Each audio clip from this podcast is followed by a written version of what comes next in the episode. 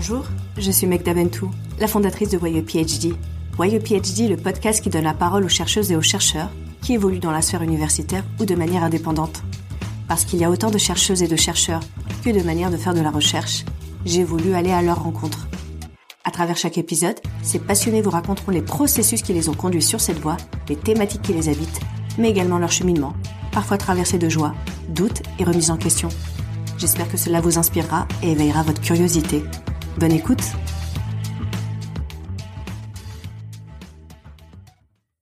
Vous êtes de plus en plus nombreuses et nombreux à écouter YE PhD. Je tiens à vous remercier pour tous vos messages, comme celui de Sophia qui a écrit Enfin un podcast qui s'intéresse à l'univers encore mal connu de la recherche. Je trouve ça intéressant de mettre ainsi en valeur les parcours de chacune et chacun. Merci à toi Sophia pour ce magnifique message. Dans ce nouvel épisode enregistré à distance, je reçois Soraya. Doctorante et professeure de danse maghrébo-orientale, Soraya mène une thèse intitulée Art migrant en France, circulation transnationale, négociation identitaire et quête de légitimation, l'exemple de la danse orientale. Elle est également présidente du Centre artistique et de recherche des arts maghrébo-orientaux. Dans cet épisode, elle explique l'évolution parallèle de son parcours de chercheuse et de danseuse professionnelle.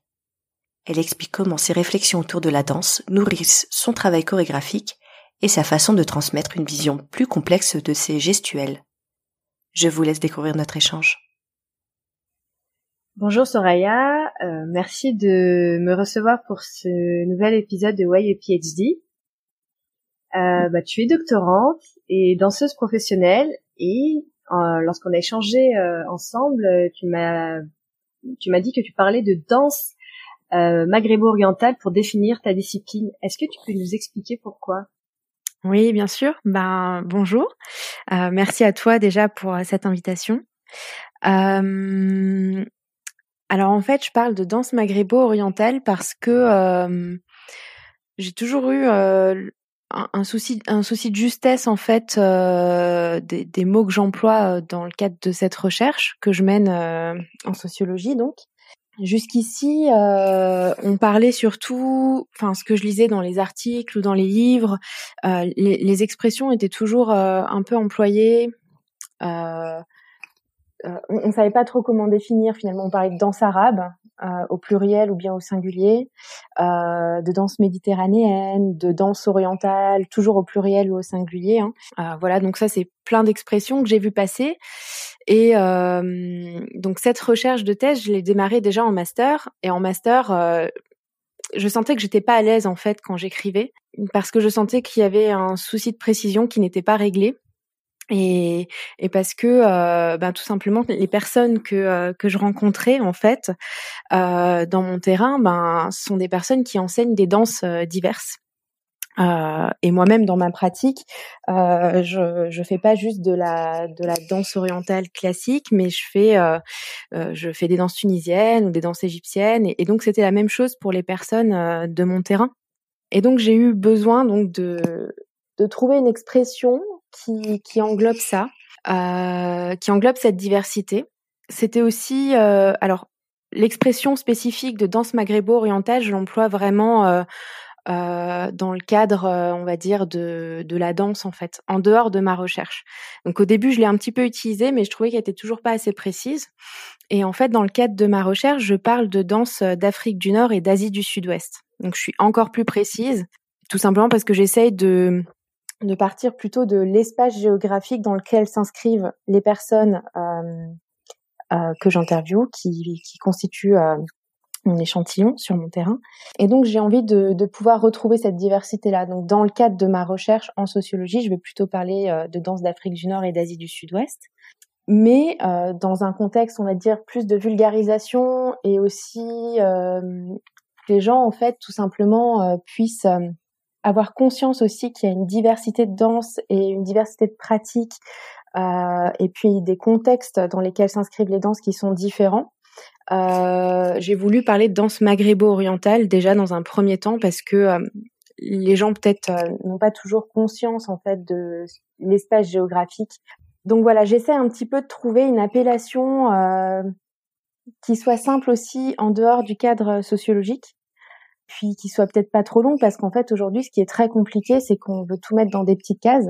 Euh, et d'ailleurs très souvent en fait euh, on parle de danse du ventre au singulier ou de danse orientale au singulier ce qui se complexifie euh, les choses en fait. Donc ça c'était la raison pour laquelle j'ai essayé dans le cadre de mon partage en tant que danseuse ou même en tant que chercheuse mais en dehors de, de sphère académique plutôt d'employer cette expression-là. Et puis dans la sphère académique, de préciser. C'est pas juste une diversité de danse euh, qu'il y a en fait, c'est aussi une diversité dans la population même, euh, parce qu'il y a des populations qui ne sont pas arabes, il y a des populations qui ne sont pas arabophones, et, il y a des cultures très diverses en fait euh, dans ces dans cet espace géographique là. Pour la petite anecdote, au début, euh, quand euh, quand j'ai commencé mes, mes recherches en master, et que j'avais pas encore fait ce travail de redéfinition.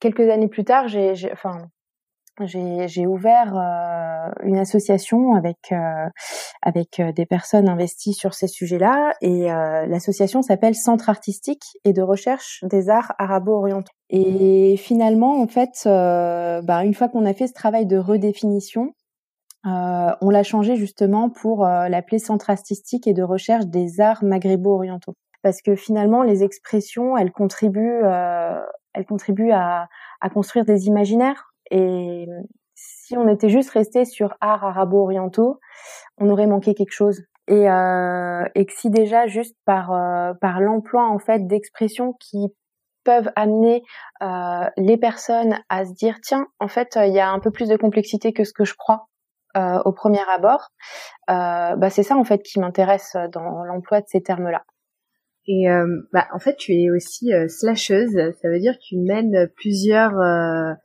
plusieurs carrières en même temps. Tu es danseuse professionnelle, tu es chercheuse, on l'a dit.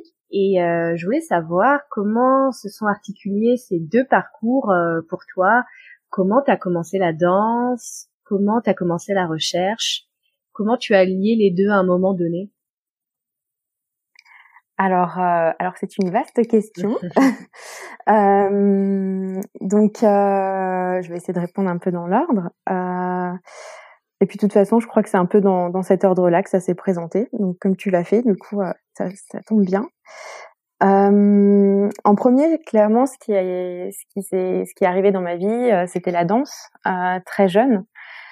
en fait, mes premières connexions avec la danse et avec les musiques euh, du Maghreb et du Moyen-Orient, c'était, euh, ça s'est fait par euh, en fait ma grand-mère tunisienne. Donc moi, je suis franco-tunisienne, ma mère est, française et mon père est tunisien. Et et puis très jeune en fait, donc tout ce côté musical et dansé, je l'ai je l'ai eu en Tunisie en fait. Donc très jeune, on nous investit en fait dans, dans des fêtes familiales ou dans lesquelles on danse. Euh, et puis, bah, bien sûr, euh, il y a euh, la musique orientale qui passe à la radio, à la télé, et donc bah, forcément, on danse également entre femmes. Euh, mais dans les cadres, dans le cadre d'autres d'autres festivités, on, on, danse aussi de façon mixte. Donc j'ai beaucoup vu aussi les hommes de ma famille danser ou, ou mes amis. Et, et, ça a clairement influencé euh, par la suite des questions de recherche que j'ai que j'ai aujourd'hui. Euh, donc euh, donc voilà. Donc ça pour la danse, c'était vraiment très petite. Concernant la recherche, euh, j'ai mis beaucoup plus de temps à à me dire que j'allais faire vraiment de la recherche parce que euh, je sais pas comment expliquer. En fait, c'était pas dans ma vie. En fait, euh, donc moi, mes, grands-parents n'ont pas fait d'études c'est mes parents en fait les premiers à avoir fait euh, à, être allés à l'université donc euh, euh, du côté de ma mère comme du côté de mon père. Donc ma mère elle a fait une maîtrise de droit et mon père je, sais qu'il a fait un parcours en lettres jusqu'en licence. Et puis après après je me souviens qu'il a je sais qu'il avait envie de faire une thèse mais il l'avait pas faite parce que X raisons il avait immigré. Et puis et puis, euh, et puis, je, je sais plus maintenant toutes les raisons, mais, mais je sais que c'était, ça avait été compliqué pour lui et finalement il n'avait pas poursuivi. Euh, et donc moi, ouais, la, la recherche, euh, je sais que depuis euh, très très petite, je me pose mille et une questions existentielles et que et que parfois en fait je comprenais pas. Je me disais mais pourquoi j'ai toutes ces questions en tête? Et, et puis c'était pas forcément des questions claires, c'était des questions vastes. Euh, parfois même ma mère, elle, savait pas quoi me répondre. Je pense que je la fatiguais un petit peu. et et puis euh, au fur et à mesure, donc en plus j'ai j'ai pas fait des des cursus scolaires euh, euh, qui m'ont amené à rencontrer la sociologie euh, dans ma vie, par exemple avant. Euh, parce que j'avais fait un bac sciences médico-sociales. Euh, euh, il y avait très peu d'économie, on n'étudiait pas du tout la sociologie. J'ai fait philo, bien sûr, comme tout le monde, mais ma prof lisait des bouquins, quoi. Enfin, c'était, elle, ne faisait pas travailler notre réflexion, donc en fait, je me suis pas du tout passionnée. Alors que je pense que c'est quelque chose qui aujourd'hui m'aurait énormément intéressé à l'époque si, si peut-être le cours, ouais, si le cours avait été fait un peu différemment. Et puis, euh, et puis finalement, euh, je, je, suis entrée à la fac euh, en me disant tiens, je vais faire sociologie parce que euh, je voyais que ça, ça touchait aux questions de société et en fait, j'étais toujours intéressée par euh, ce qui se passait au niveau politique, etc. Et je me disais tiens, voilà, je vais faire ça. Mais voilà, c'était sans grande conviction. En plus, j'avais vraiment l'objectif de faire euh, juste une licence. donc moi, je voulais faire une licence faire concert en insertion professionnelle et c'était tout. La danse n'était même pas non plus dans ma vie d'ailleurs. En fait, les deux, euh, les deux se sont imposés un peu, euh, un peu plus tard, bah, en master, mais euh, et puis au fur et à mesure de la licence, mais mais au tout début, euh, la danse, je la pratiquais. Oui, je vais pas préciser, mais donc en dehors du cercle familial, après la danse, euh, j'ai commencé à faire des danses du Maghreb et du Moyen-Orient à partir de de 2007, 2008 comme ça.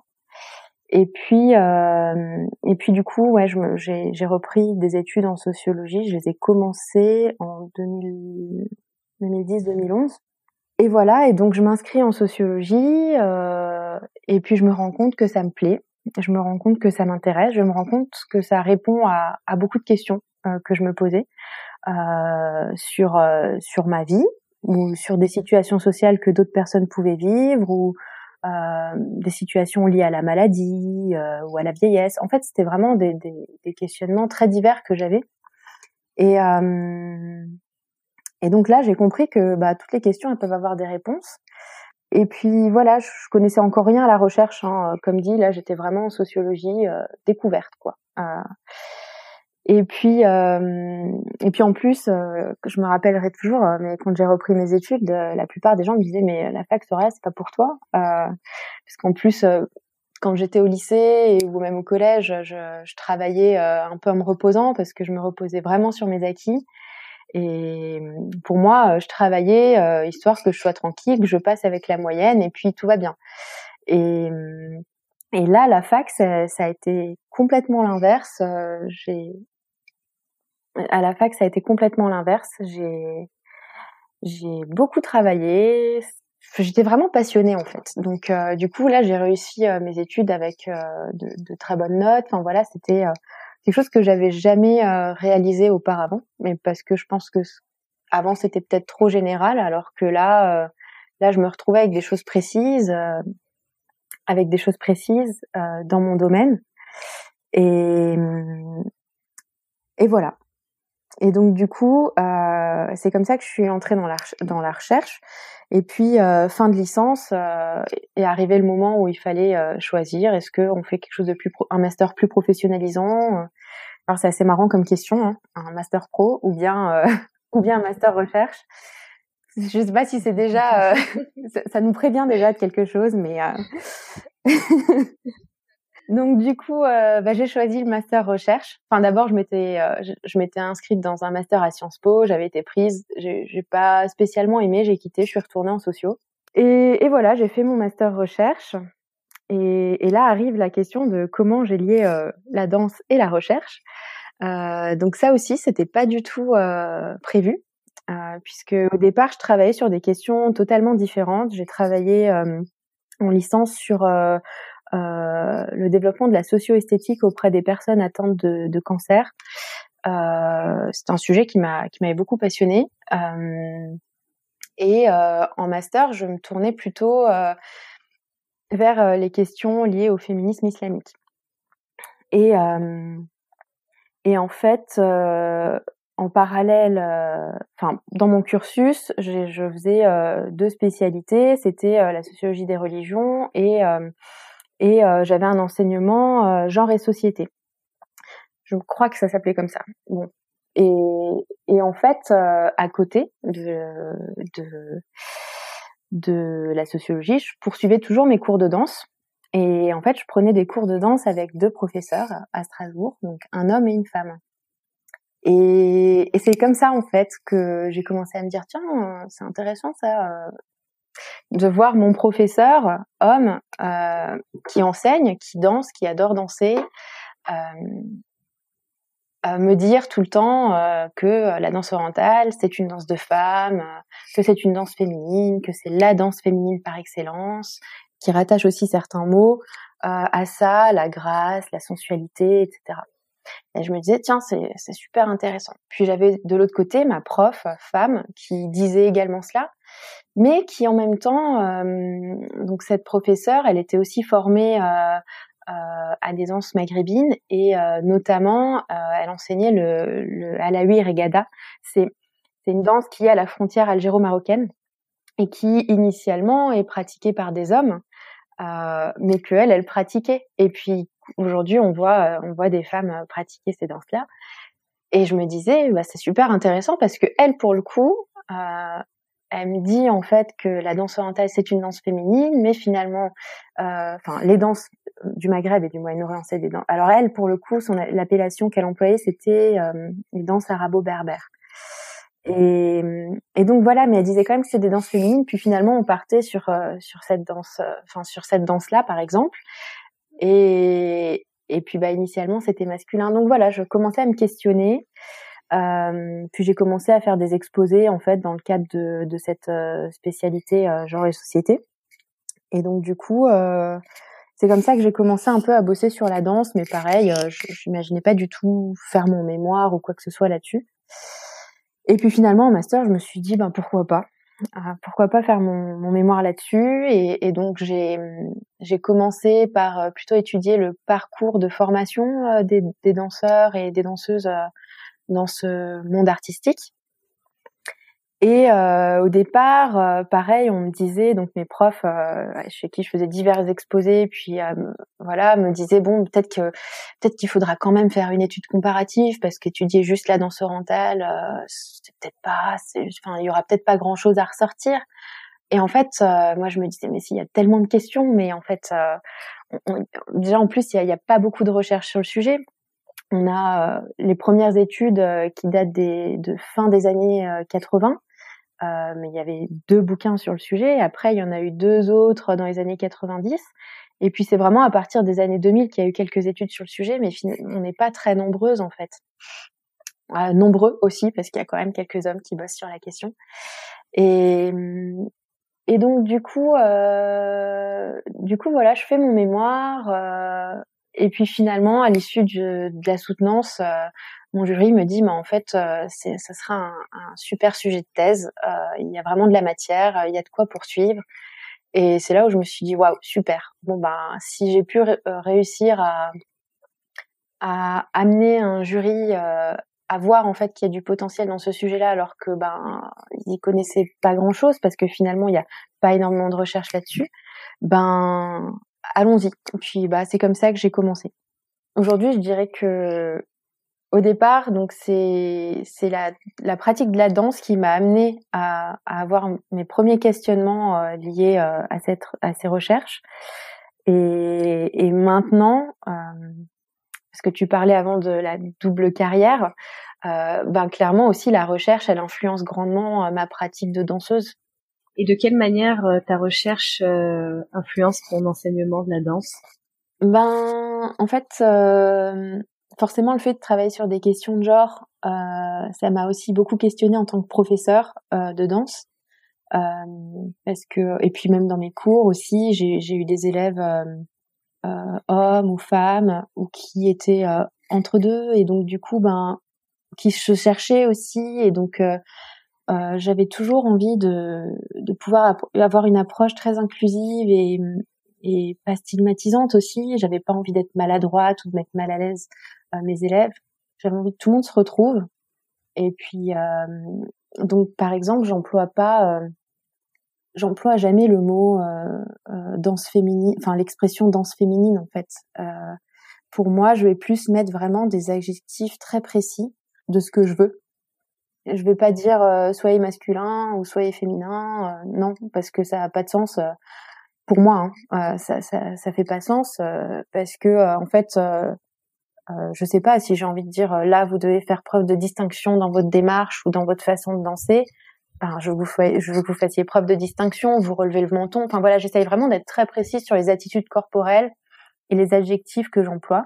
De la même façon aussi que euh, donc il y a, y, a y a un chapitre dans ma recherche qui parle aussi de la question du corps, euh, du corps de danseurs ou, de danseuses euh, dans le monde des danses maghrébo-orientales et et aussi de ce côté où en fait il y a quand même une logique de performance qu'on attend de ce corps-là à partir du moment où on se professionnalise. Euh, on l'attend moins du côté euh, danse amateur, mais euh, mais donc là aussi, pareil, euh, j'ai fait attention, par exemple, à ce que euh, les costumes soient des costumes faits sur mesure, parce que j'ai pas envie qu'il y ait de complexe. Et, donc même à un niveau professionnel, on, peut faire évoluer sa danse et sa gestuelle euh, au regard, je sais pas, d'un souci de genou qu'on a, je sais pas, on a un bras qui est moins fonctionnel, on a on, est plus fin et donc du coup, ben il y aura peut-être des mouvements qui vont moins se voir. De la même façon, on est plus, on est plus gros et puis finalement, ben il y aura d'autres mouvements qui vont bien se voir, mais d'autres qu'il va falloir travailler différemment. Donc en fait, tout ça, j'essaye vraiment de, pour chaque élève, d'essayer de trouver des techniques pour que chaque corps puisse en fait produire un mouvement qui lui convient et qui valorise ce corps-là. Et donc tout ça, en fait, c'est vraiment lié à, à, à, mes recherches parce que euh, parce que du coup, forcément, comme je, je, me questionne sur le sujet, je lis sur le sujet et euh, et donc forcément, ça influence aussi la façon dont je me positionne en tant que professeur. Après, en tant que danseuse, euh, en tant que danseuse, forcément, il y a des choses que que que je avec lesquelles je suis plus ou moins à l'aise. Euh, euh, dans le sens où moi, par exemple, euh, danser dans un restaurant, je sais que j'aurais pas forcément, j'aurais pas forcément l'aisance parce que derrière, je sais aussi à quoi ça, ça, ça nous renvoie. Et donc, du coup, euh, ça peut me déranger.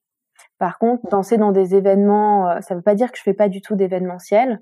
Euh, quand c'est rattaché, par exemple, à un mariage, euh, là, le cadre sera différent. Et pour moi, ça me ramène à ce côté festif euh, et populaire qu'on retrouvait initialement dans ces danses. Parce que euh, la danse orientale, euh, la danse orientale classique, le charqui, c'est c'est vraiment des un style qu'on initialement on dansait à la maison chez soi pour se faire plaisir. Donc c'est ce qu'on appelait le baladi d'abord. Et puis euh, et puis et puis après même dans les danses maintenant je pense à, je pense à la Tunisie forcément euh, à comment la danse s'est présentée dans le cadre de ma famille ou de mes proches, où on est dans un espèce d'entre-soi et où il y a ce côté festif-là, spontané et, et naturel, on va dire. C'est jamais tout à fait naturel puisqu'on l'apprend petit, mais je veux dire ce côté où voilà, ça vient là, c'est là, c'est présent, c'est comme ça. Et donc ça, dans le cadre de mariage, c'est encore différent, je vais y aller. Mais c'est vrai que dans un restaurant, il va y avoir un autre regard qui se crée sur moi. Euh, on va pas avoir euh, le même euh, euh, les mêmes attentes aussi parce que c'est pas forcément un côté populaire qu'on attend, puis c'est pas non plus un côté artistique forcément qu'on attend, même si clairement et ça mes études, mes recherches, c'est vraiment ce que, ce que montrent mes analyses, c'est que les danseuses clairement elles, elles travaillent aussi cette posture là pour montrer euh, ben, tout le côté artistique qu'elles investissent. Parce qu'il faut pas penser que quand on va danser dans un restaurant, ça veut dire qu'il n'y a pas de la qualité derrière, pas du tout. Euh, il y a vraiment des danseuses qui ont conscience en fait de, de tous ces préjugés-là et qui vont travailler pour euh, qu'on réussisse à percevoir en fait tout le professionnalisme qu'il y a derrière leur pratique toutes les années de travail technique, toutes les, toute la mise en valeur euh, au travers des costumes, etc. Donc il y a aussi ça. Mais moi, du coup, dans ma pratique à moi, c'est des choses dont je me suis détachée, mais ça c'est tout à fait personnel.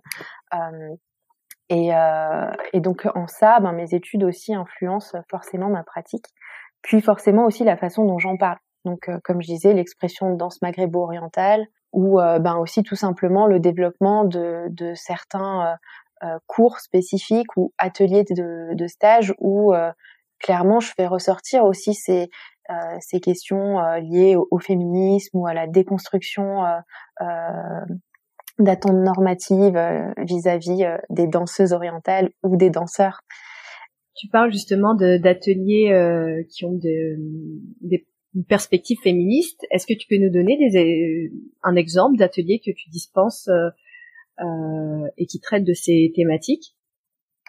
Euh, Oui, euh, bah il y a, y a, un atelier qui s'appelle danse danse orientale classique et perspective féministe. D'accord. Et euh, alors juste pour resituer, euh, danse orientale classique, ce que j'entends par danse orientale classique, c'est euh, qu'on appelle généralement le charqui euh, en arabe, qui veut dire danse orientale tout simplement. Et c'est euh, un, un, style de danse qu'on retrouvait qu'on retrouve plutôt dans les films notamment, on va beaucoup voir, euh, par exemple, dans Alibaba et les 40 voleurs, c'est Gamel, ce qu'elle fait, c'est un style charqui. Donc, généralement, c'est lié à un costume euh, de pièces. Il peut aussi y avoir des robes où il y a beaucoup de euh, d'ornements. Et ça se dansait aussi beaucoup dans les cabarets. mais aujourd'hui, c'est plus uniquement en cabaret, en fait. Aujourd'hui, en cabaret ou en restaurant, aujourd'hui, c'est aussi devenu une vraie pratique scénique et une pratique aussi académique parce que euh, s'il y a un siècle ça s'enseignait difficilement aujourd'hui euh, y euh, il y a vraiment une technicité qui se fait au niveau des cours et il y a un vrai parcours de formation qui n'est pas diplômant mais les danseuses suivent quand même tout un parcours de formation et, et, au niveau de la pratique scénique donc, il faut vraiment dissocier ces danses-là, cette danse-là, la danse orientale classique, euh, des danses populaires ou des danses folkloriques, par exemple. Et donc, euh, dans cet atelier-là, euh, ben, ça rejoint, ça rejoint un peu ce que je disais tout à l'heure.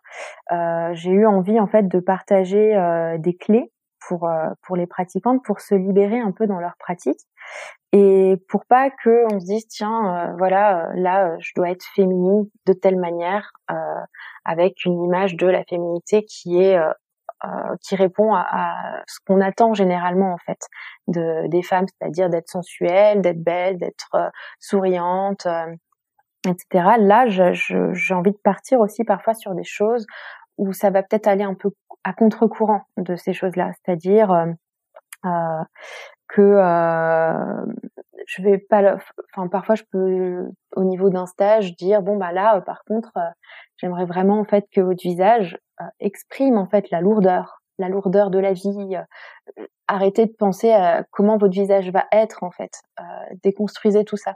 Donc je pense que même dans la danse orientale classique, on peut avoir une, une écriture très différente en fait euh, euh, au niveau de, de, des gestes et, et de l'expressivité, euh, qui sort aussi un petit peu de ce qu'on fait habituellement euh, en danse orientale classique notamment d'ailleurs. Donc c'est pour ça que j'appelle ce, ce, ce, ce stage-là danse orientale classique et perspective féministe parce qu'en fait je veux vraiment essayer de retourner un petit peu les choses.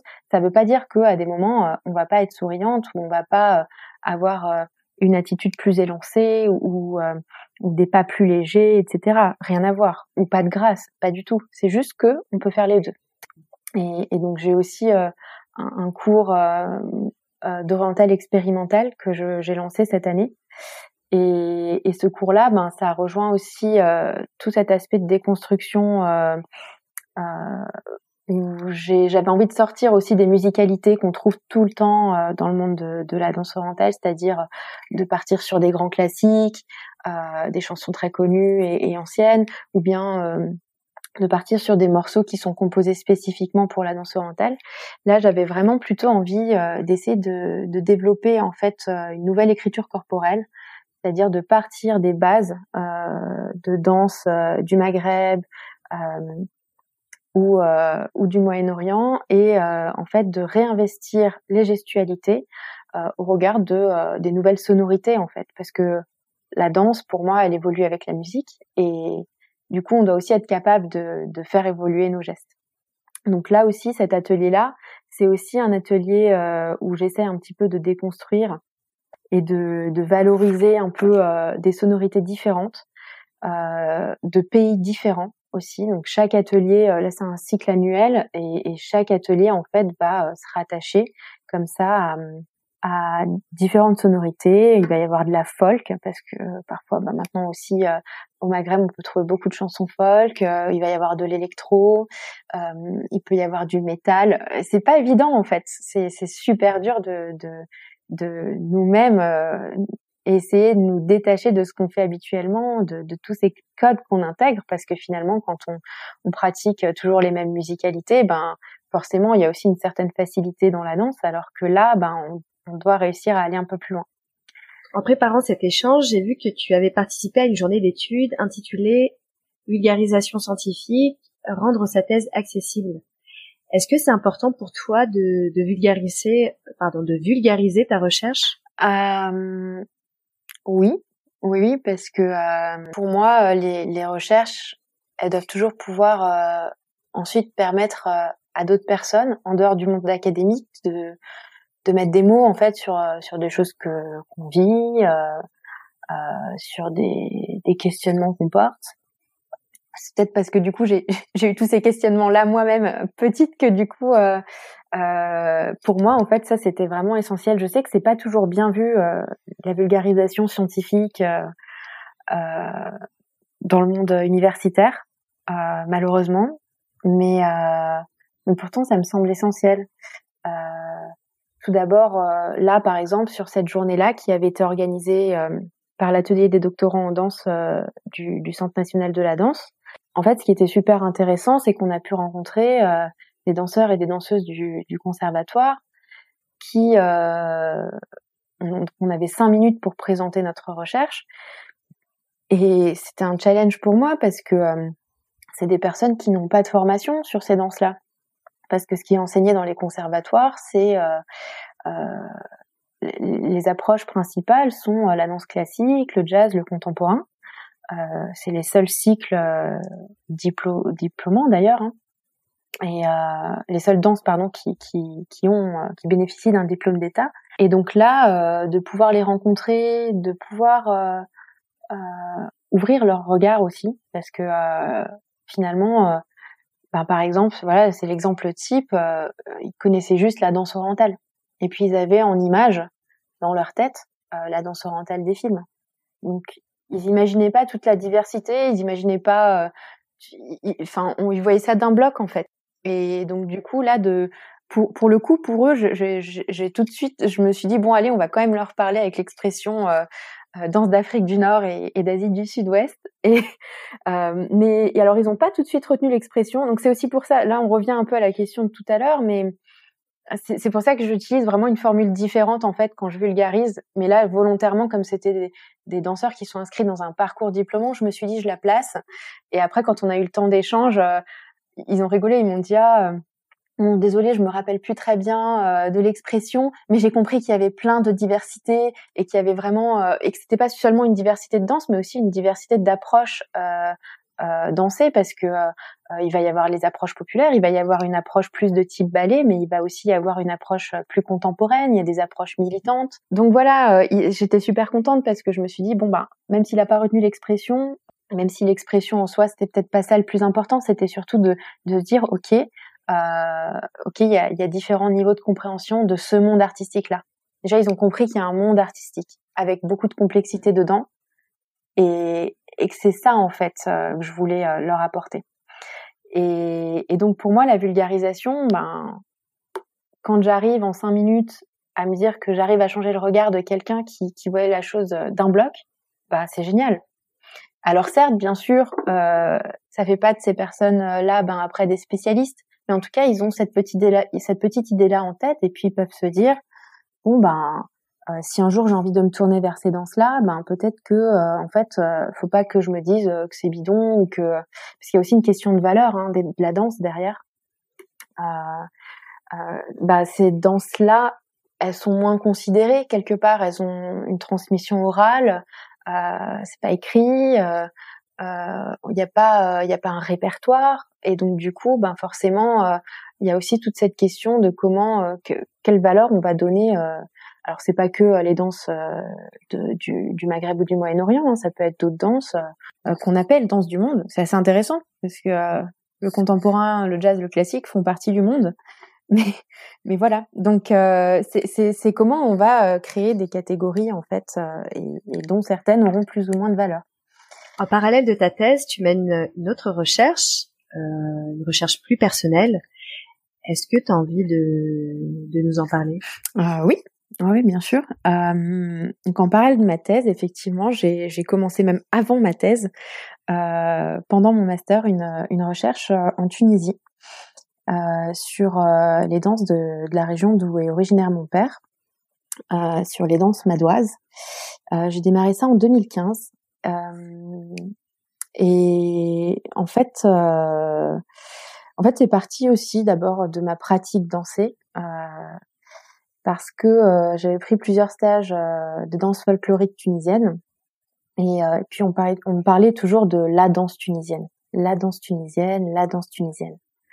Et puis moi je me disais c'est quand même c'est quand même bizarre parce que donc là moi ce que j'apprends dans ce cours de danse folklorique pas du tout ce que je danse euh, là où je suis quoi quand je suis euh, quand je suis euh, dans la ville de mon père et puis c'est pas ce que je vois en fait dans cette région là et donc du coup je me disais bon je vais quand même questionner les, les, professeurs en question et puis puis on me disait ben voilà ça c'est de la danse folklorique ça a été codifié etc euh, ça fait des années il y a le ballet la troupe nationale des arts populaires tunisiens qui qui avait mis tout ça en scène, etc.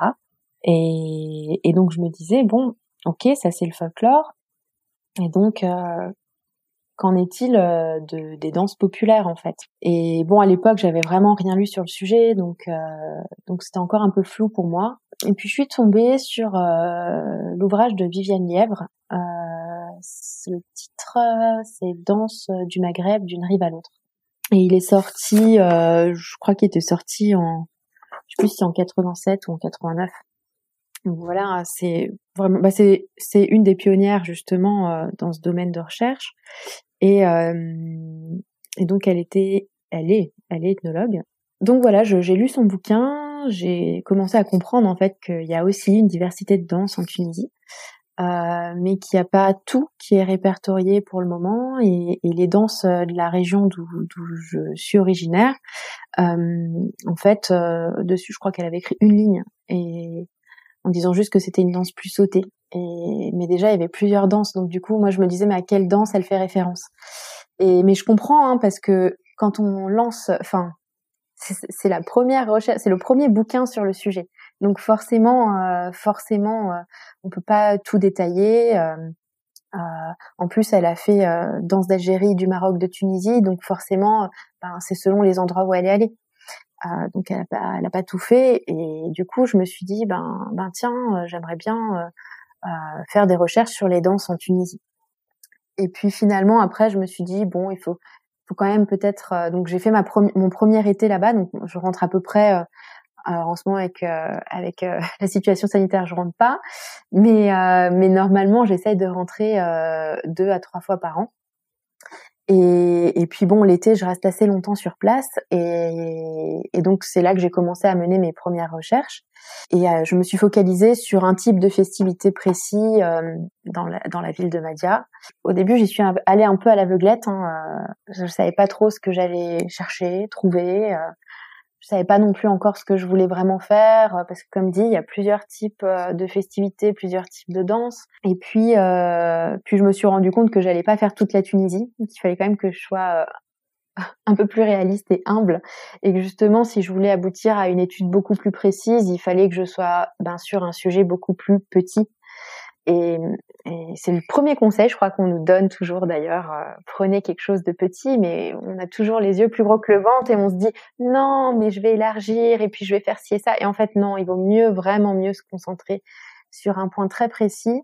Et donc les deux premiers euh, étés où, où j'ai suivi des troupes euh, et puis des personnes dans des fêtes locales, euh, les deux premiers étés, franchement, je savais pas ce que je cherchais. Et je me disais, mais c'est pas possible. Mais est-ce que je vais trouver un fil conducteur? Est-ce qu'il y a des questionnements qui vont se recouper? Euh, Mais en même temps, c'était normal parce que euh, c'était aussi particulier cette recherche là donc dans le cadre de, de ma thèse et en master j'étais vraiment sur un aspect très très sociologique alors que là euh, j'essaie de faire quelque chose d'un peu plus interdisciplinaire euh, avec un aspect plus ethnographique euh, peut-être une contextualisation aussi historique un apport aussi sur l'esthétisme des, des, danses et, et, donc du coup du coup, forcément, c'était plus complexe. Je savais pas trop euh, par quel bout commencer. Et, et voilà. Et aujourd'hui, donc, euh, j'ai trouvé mon fil conducteur. Donc euh, maintenant, c'est, je suis beaucoup plus sereine.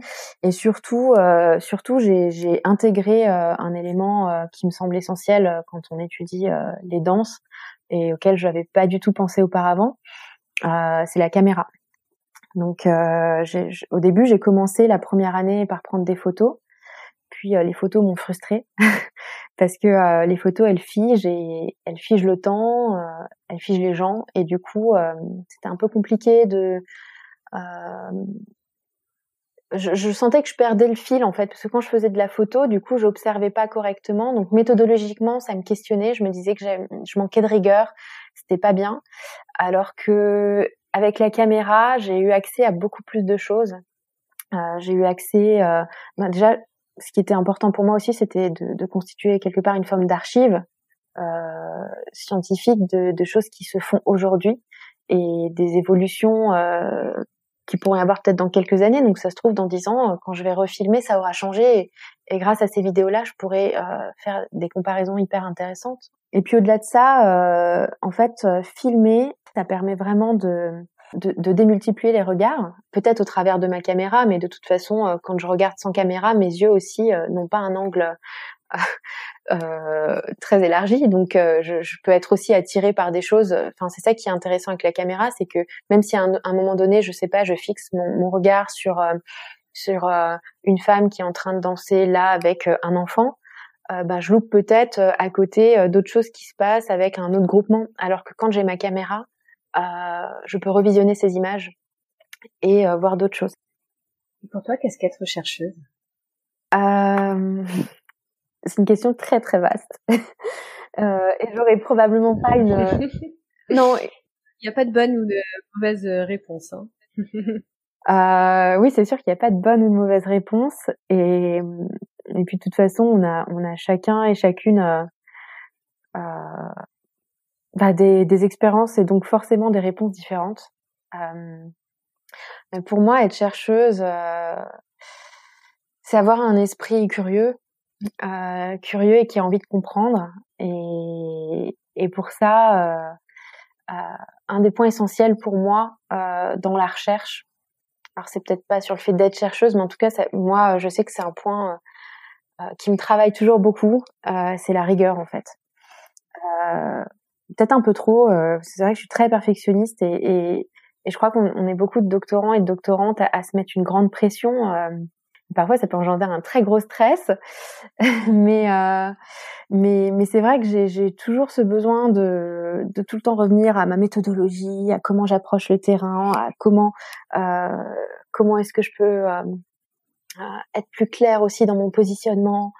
Euh, parce que forcément avoir une double casquette comme ça c'est pas toujours évident euh, mais donc dès le départ, on fait des choix. Euh, je sais que moi, dès le départ, j'ai tout de suite euh, bien fixé certaines règles. Je me suis dit, ben déjà, tout, tout ce qui m'arrive à moi n'entre pas dans ma recherche. tout ce qui se passe dans mes cours de danse à moi n'entre pas dans ma recherche. pourtant, il y, a parfois des choses qui, qui seraient hyper intéressantes aussi, hein, que je peux, des échanges que je peux avoir avec mes élèves ou avec euh, euh, d'autres collègues de danse, euh, de, des choses qu'on peut vivre sur le terrain. Mais, mais j'essaye vraiment de mettre à distance euh, mon expérience euh, en tant que danseuse. par contre, mon expérience en tant que danseuse peut être source de premiers questionnements. Donc ça, ça c'est quelque chose que je m'autorise parce que bah, c'est comme ça que, que, mes premiers questionnements sont nés. Donc mes questions sont là, par contre, mes expériences n'entrent pas dans dans mon corpus d'analyse. Et, et, donc sur ça, ouais, la, sur la question du positionnement, ça c'était un point vraiment essentiel euh, et important pour moi. Et il y a aussi, euh, une chose sur laquelle je me questionne beaucoup, c'est la thèse parce que là, du coup, je suis considérée comme chercheuse parce que je fais un doctorat. mais moi, je sais pas si je vais poursuivre dans le milieu académique. Euh, je sais pas déjà à titre personnel parce que l'organisation de la recherche telle qu'elle se fait aujourd'hui, parfois ça me convient pas totalement. Euh, et donc du coup, euh, forcément, euh, je me demande comment je peux poursuivre la recherche en étant en dehors du milieu académique, parce que je sais que je vais pas l'arrêter. je sais que je vais continuer, mais je sais pas encore comment. Et puis il y a aussi la réalité tout, tout simplement la, la réalité économique pour les sciences humaines et sociales où c'est pas forcément évident de se dire qu'on peut, euh, on peut facilement trouver une place après. Et puis euh, quand on bosse, euh, moi en plus je suis, certes je suis en sociologie, mais je suis un peu à cheval aussi sur le domaine artistique, puis je suis dans la danse. Donc voilà, c'est un peu compliqué. Donc je pense aussi qu'il faut avoir à l'esprit qu'on peut être, qu'on peut essayer, essayer d'imaginer de nouvelles formes, de nouvelles formes de de recherche qui seraient peut-être pas du coup des recherches académiques, mais qui pourrait être euh, une forme d'expertise du terrain. Je ne sais pas comment on pourrait appeler ça en fait. Je, je me questionne. Voilà, c'est une question ouverte. Donc tu vois, finalement, j'ai pas la réponse à qu'est-ce qu'être rechercheuse. peut-être qu'il n'y a pas de réponse. non, peut-être qu'il n'y a pas de réponse. Euh, je, par contre, alors si, il y a une chose quand même euh, aussi euh, que, je, que je vois et qui parfois me dérange, euh, c'est qu'aujourd'hui, ben tout le monde fait des conférences en se présentant comme euh, euh, spécialiste ou chercheur.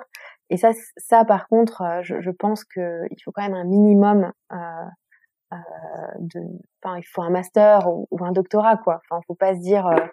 Euh, je, je pense pas qu'on puisse se dire chercheur sans, sans en tout cas avoir connaissance au regard de sa discipline, de son domaine de recherche, sans avoir connaissance des méthodologies de recherche et, et de la façon d'entreprendre une enquête, de la façon de, euh, de soumettre ses résultats, euh, de, de, critiquer aussi son travail, son propre travail, c'est très important, euh, de se remettre en question, d'accepter aussi euh, le retour de collègues.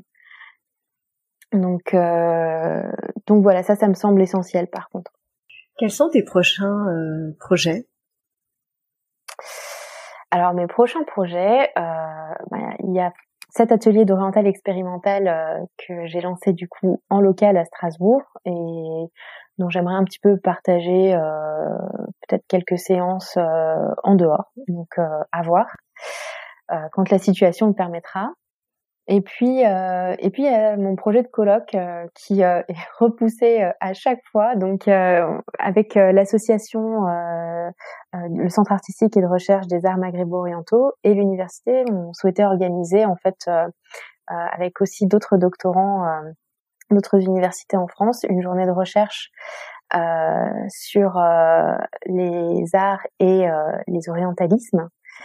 Euh, ou les désorientalismes. Et, euh, et bon, bah pour le moment, la première fois, ça a été euh, décalé en raison de des grèves de train et, et des gilets jaunes. Et puis bah maintenant, il y a le, le, la Covid, pardon. et j'ai toujours du mal. Tout le monde a du mal. Hein. Et ouais, ouais, le Covid, ça passe vraiment mieux.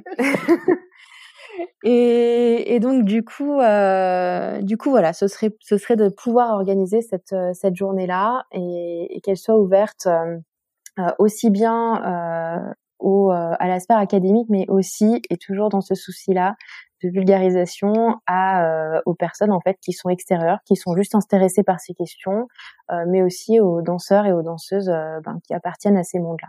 Bah écoute, on a hâte de pouvoir assister à ce colloque. Euh, je te remercie d'avoir accepté euh, de me recevoir aujourd'hui, Soraya, et euh, je te dis à très bientôt. Merci à toi encore. À bientôt. Merci à Soraya pour son témoignage. Vous pouvez suivre son actualité entre danse et recherche sur son compte Instagram sorayachanty.danse vous pouvez également découvrir une vision artistique élargie des arts maghrébo-orientaux sur la page Facebook du Centre artistique et de recherche des arts maghrébo-orientaux. Cette page relaie régulièrement des articles concernant diverses formes artistiques issues de ces espaces. Vous pouvez également suivre YEPHD sur les réseaux sociaux et sur le site internet yephd.com. Si ce podcast vous plaît, n'hésitez pas à le soutenir en le partageant et en lui ajoutant 5 étoiles sur les plateformes d'écoute. À très bientôt.